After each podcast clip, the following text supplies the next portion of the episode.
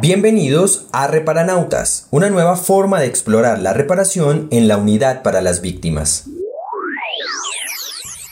El día de hoy tenemos un capítulo muy especial, pues hablaremos de una de las medidas de reparación integral, la indemnización. ¿En qué consiste? ¿Cómo acceder a ella? Acompáñenos para conocer esto y más del universo de la Dirección de Reparación. Reparanautas, explorando la reparación. Muchas personas consideran que la indemnización es la medida de reparación más conocida. Por eso hoy contaremos con la presencia de dos reparanautas de la Subdirección de Reparación Individual de la Unidad para las Víctimas, que nos ayudarán a entender más a fondo todo el proceso que se lleva a cabo para que una víctima reciba la indemnización. Vamos a conocerlos. Hola a todos los oyentes, mi nombre es Diana Celi, hago parte de la Subdirección de Reparación Individual, llevo ocho años trabajando en la unidad para las víctimas y para mí es un gusto estar en este espacio en el que resolveremos algunas dudas del universo que rodea a la indemnización. Y mi nombre es Esteban González y también hago parte de la Subdirección de Reparación Individual. Gracias por permitirnos estar en este cuarto capítulo de Reparanautas. Diana, Esteban, gracias a los dos por aceptar esta invitación. Así que oyentes, prepárense y alístense, porque vamos a conocer el mundo de la indemnización.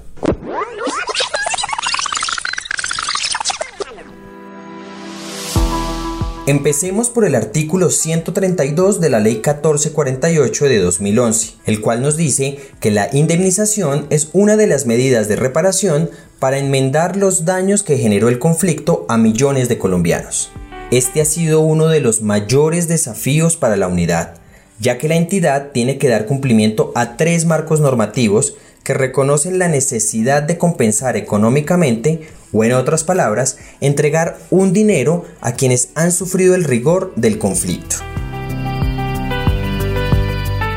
Hoy la unidad cuenta con la resolución 1049 del 2019, que recoge aprendizajes y experiencias para cumplir con esta medida. Por eso, para sumergirnos más en todo lo que rodea a esta resolución, le damos la palabra a nuestros panelistas invitados. Explorando la reparación. Como tú lo comentabas, Julián, no ha sido nada fácil el camino para cumplir con esta medida, ya que anteriormente no existía una priorización definida a la hora de entregar la indemnización. Además, los criterios de priorización que anteriormente se tenían, a medida que pasaban los años, no nos permitían conocer el universo real de personas que podíamos indemnizar con los recursos que nos daban cada año. Entonces nos veíamos enfrentados a acciones de tutela que obligaban que los recursos de la medida se destinaran al cumplimiento de fallos judiciales, generando que no hubiese un orden en el reconocimiento de la indemnización ni una buena planeación en la entrega de los recursos. La unidad, al igual que el proceso de entrega de la indemnización, han evolucionado con el pasar del tiempo para lograr atender a un mayor número de víctimas. Es así como surgen unos criterios para avanzar en esta medida con una mejor planeación. ¿Es así? Así es, Julián. Y es que en el año 2017, gracias al auto 206, la Corte Constitucional nos dio la posibilidad de priorizar bajo unos criterios que nos ayudarían a tener una aproximación clara sobre el número de personas que podríamos indemnizar por año. Fue así como nació la resolución 1049, que estableció unos criterios de priorización que son la edad, en donde la persona debe tener 74 años o más, también está la enfermedad si la persona posee una enfermedad huérfana, catastrófica, de tipo ruinoso o de alto costo. Y por último, si tiene algún tipo de discapacidad certificada con las características definidas por el Ministerio de Salud. Estos nuevos criterios permiten que las víctimas accedan a su indemnización. A continuación, nuestros panelistas nos contarán cómo. Claro que sí, Julián. Mira, la resolución nos plantea cuatro fases para que una víctima pueda acceder a esta medida. La primera es donde se realiza la erradicación de la solicitud con todos los documentos necesarios que acreditan la calidad de beneficiario. En la segunda es donde se hace un análisis de la documentación aportada, pero también de la información con la que cuenta la unidad respecto de la víctima en sus diferentes fuentes de información. Y por supuesto, también se revisan los criterios de priorización para determinar el tipo de solicitud, ya que recordemos que la resolución 1049 clasifica las solicitudes en prioritarias o generales. Y acá es importante decir que las solicitudes prioritarias son aquellas que cumplen con los criterios que nombramos anteriormente, esto es, la edad, la discapacidad o las enfermedades de tipo ruinoso, catastrófico o de alto costo, definidas por el Ministerio de Salud. Y las solicitudes generales son aquellas que no cumplen con estos criterios. Y si las víctimas no cuentan con toda la documentación, ¿qué pueden hacer? Qué buena pregunta y aprovecho para contarles que la unidad implementó la toma de solicitud simplificada, que es aplicable a hechos directos, como lo es el desplazamiento forzado, el reclutamiento ilegal de menores, secuestro, delitos contra la integridad sexual y tortura que no requieren de un agendamiento o cita presencial para formalizar el trámite, toda vez que la unidad realiza cruces interadministrativos con la Registraduría Nacional del Estado Civil, eliminando de esta forma la exigencia de presentar documentos por parte de las víctimas. Sin embargo, para hechos como homicidio desaparición forzada, sí se hace necesario que las víctimas nos aporten esta documentación para poder determinar su calidad de beneficiario y así otorgar la medida. Bueno, y una vez terminado todo este proceso de análisis de información y clasificación de las solicitudes en prioritarias o generales, ¿se entrega de inmediato la indemnización a las víctimas? No, Julián, después de haber hecho la solicitud y el análisis, que son las dos primeras fases, la unidad debe darle respuesta a la víctima frente a si es priorizada o si va por la ruta general. Y por último, se entregaría el dinero a quienes hayan sido priorizados durante cada vigencia. En total, estas son las cuatro fases. Se las recuerdo nuevamente a los oyentes. Primero, la solicitud.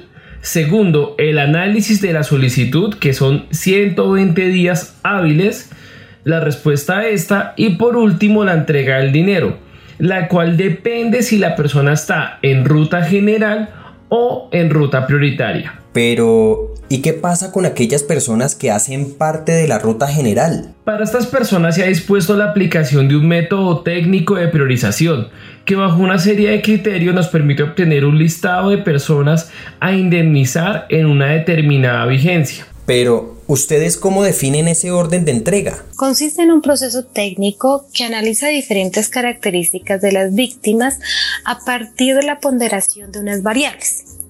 Y estas variables son demográficas, de estabilización socioeconómica, de caracterización del hecho victimizante y de avance en la ruta de reparación.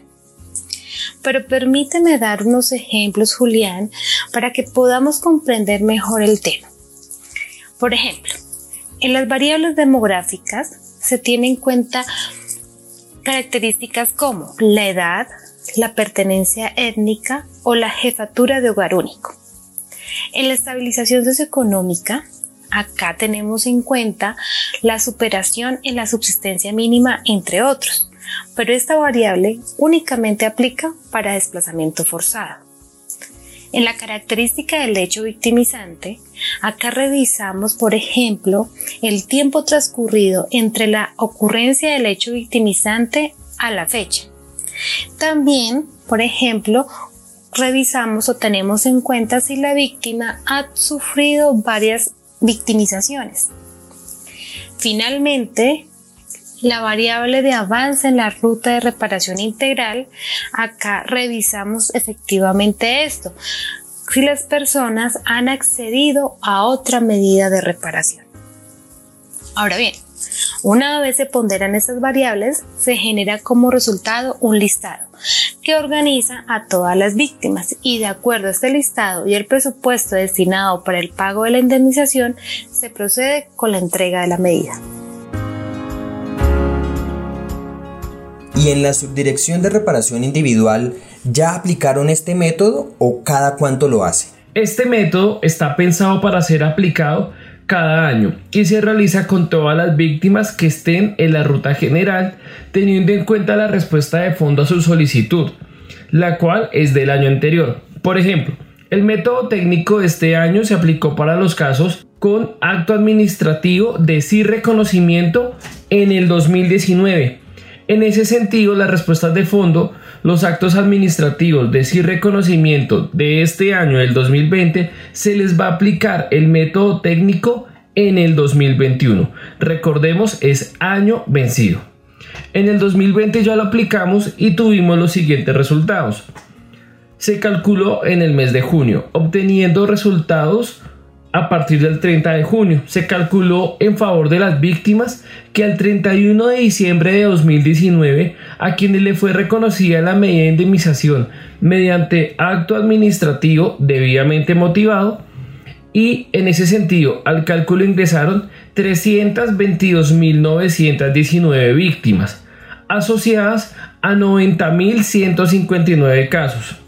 Aproximadamente el 80% de los casos tienen como resultados oficios de no favorabilidad, es decir, a esas personas el próximo año también estarán dentro del método técnico.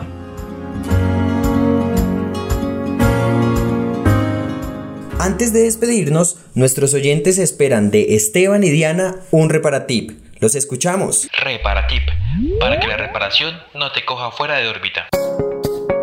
Es importante que nuestros oyentes tengan en cuenta que el orden de entrega de la medida de indemnización administrativa depende de las condiciones particulares de cada víctima, del análisis del caso en concreto y de la disponibilidad presupuestal anual con la que cuenta la unidad.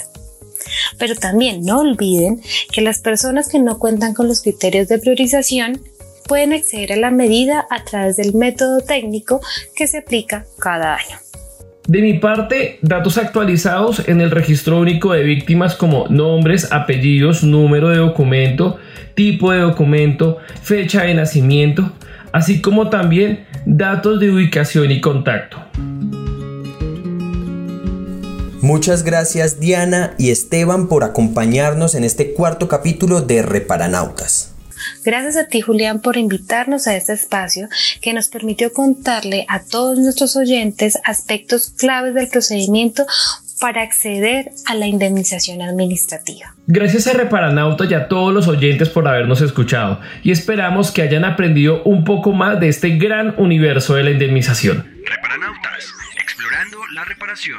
Recuerden que no se pueden perder el próximo capítulo de Reparanautas, en el que seguiremos hablando de la subdirección de reparación individual, pero en este caso sobre el equipo de inversión adecuada de recursos. Los esperamos para que nuestros conocimientos del universo de la reparación integral sigan en aumento. Si quieren seguir explorando este tema pueden consultar la Ley 1448 de 2011, la Resolución 1049 del 2019, el Auto 206 de 2017, el Decreto 1084 de 2015, la Ley 418 de 1997 y el Decreto 1290 de 2018, que los pueden encontrar en la página de la unidad o consultarlos directamente con Norma. Asimismo, el grupo de retornos y reubicaciones nos traerá un anuncio en próximos capítulos. Y no se olviden de compartir sus comentarios o preguntas sobre este capítulo o los anteriores en reparanautas.unidadvictimas.gov.co. Se lo repito, reparanautas.unidadvictimas.gov.co. Hasta la próxima, reparanautas.